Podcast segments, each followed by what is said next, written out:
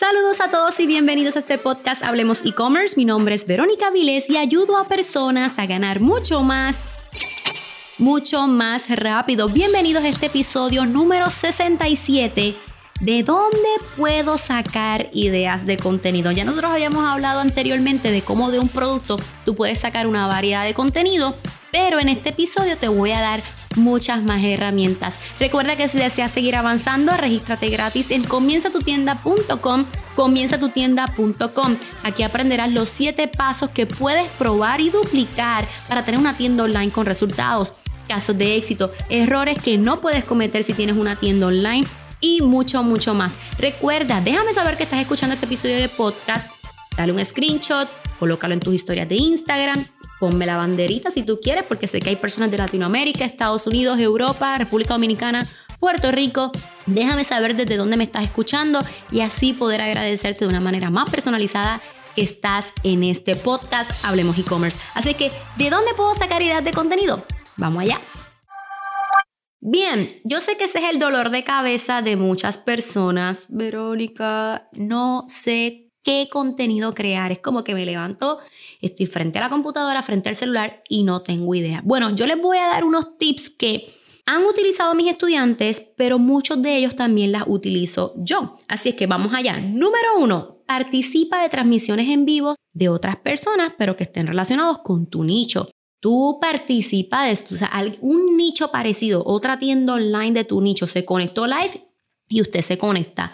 ¿Por qué? Porque los comentarios de las personas te van a dejar saber ideas de contenido. No para que te copies del tema de, la otra marca que hizo un live, sino que las personas, ¿verdad? En el chat, a, a veces cuando nosotros hacemos transmisiones en vivo, estamos tan envueltos en el contenido que no leemos mucho los comentarios que nos están dejando las personas.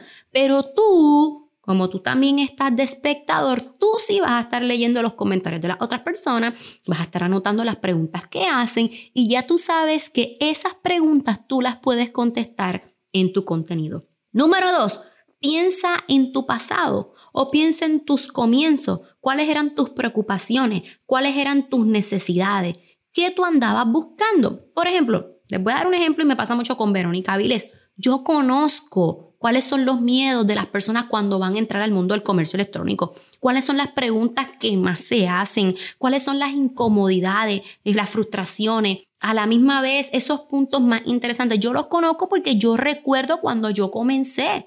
Yo recuerdo cuando yo me sentaba en la mesa del comedor y decía, ¿cómo yo empiezo esto? Así que pensar en tus comienzos te va a ayudar a, a desarrollar ideas de contenido. Número tres, foros o grupos privados. Entra a los grupos privados de compra y venta de productos. no para que compres ni para que vendas, simplemente para que leas, para que analices qué están buscando, qué preguntas tienen, cuáles son sus necesidades, ¿verdad? Este, cuáles son sus dudas y de esa manera tú, hmm, voy a hablar de esto en mi tienda online. Hmm, esto es un buen punto para colocar en la descripción de mi producto porque es una pregunta que hacen mucho. Es lo que están buscando, es lo que necesitan. Número cuatro, puedes ver tu contact form, esa cajita donde tú le dices a las personas si tienes alguna pregunta, me la puedes dejar aquí, contáctate con nosotros. Esa cajita te va a dar muchas ideas de contenido porque ya tú sabes que esos son preguntas frecuentes, dudas, preocupaciones e, e, intereses que tienen tus consumidores o las personas que te están visitando. Así que lo más probable es que tienes tu contact form ahí como que pues para que se vea linda la tienda, pero estoy segura que no lo has utilizado de esta forma para desarrollar ideas de contenido. Número 5, y esta es una de mis favoritas, productos como ebooks o los libros.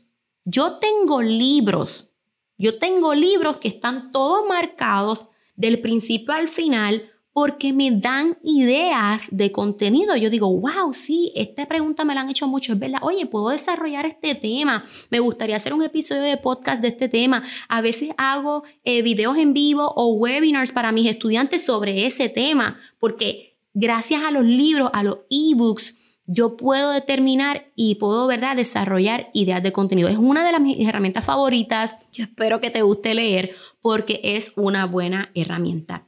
Número 6. Websites de preguntas como Quora, Yahoo Questions. Estos son websites donde tú vas a poner tu nicho Y después tú vas a encontrar miles, pero gente, miles de preguntas, personas que están haciendo preguntas en base a ese mercado. Verifica cuáles son, verifica cuáles son los comentarios. Quizás la contestación a la pregunta que esa persona hizo no es la correcta y entonces te, te da esa, te va a dar esa idea de, ah, pues espérate, voy a hacer un episodio tanto de la pregunta y voy a abarcar y también voy a hablar de la problemática de lo que la gente está diciendo que no es correcto. O sea, dentro de una pregunta tú puedes desarrollar una variedad de temas y una variedad de ideas de contenido. De verdad que esos websites de preguntas son súper, súper buenos.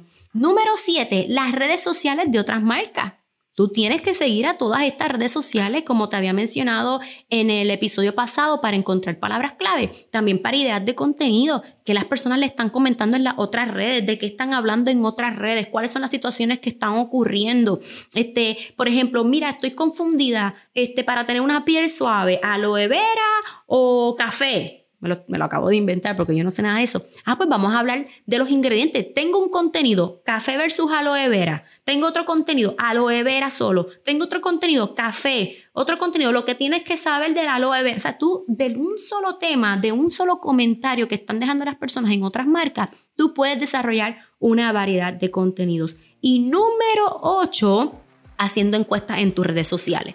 Utiliza los stories, utiliza esas encuestas y también utiliza ese sticker de question, de preguntas, ¿verdad? Hazle pregunta a tu audiencia, hazle encuesta. De esta manera vas a conocer los beneficios o la problemática o los intereses que quieren conocer eh, estas personas que te están siguiendo. Ahora, si tu preocupación es ver, pero ¿cuáles son las preguntas que debo de hacer?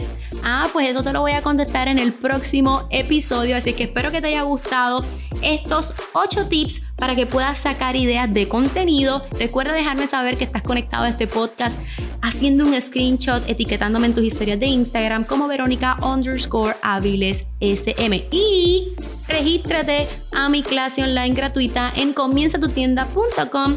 Comienzatutienda.com. Hasta la próxima.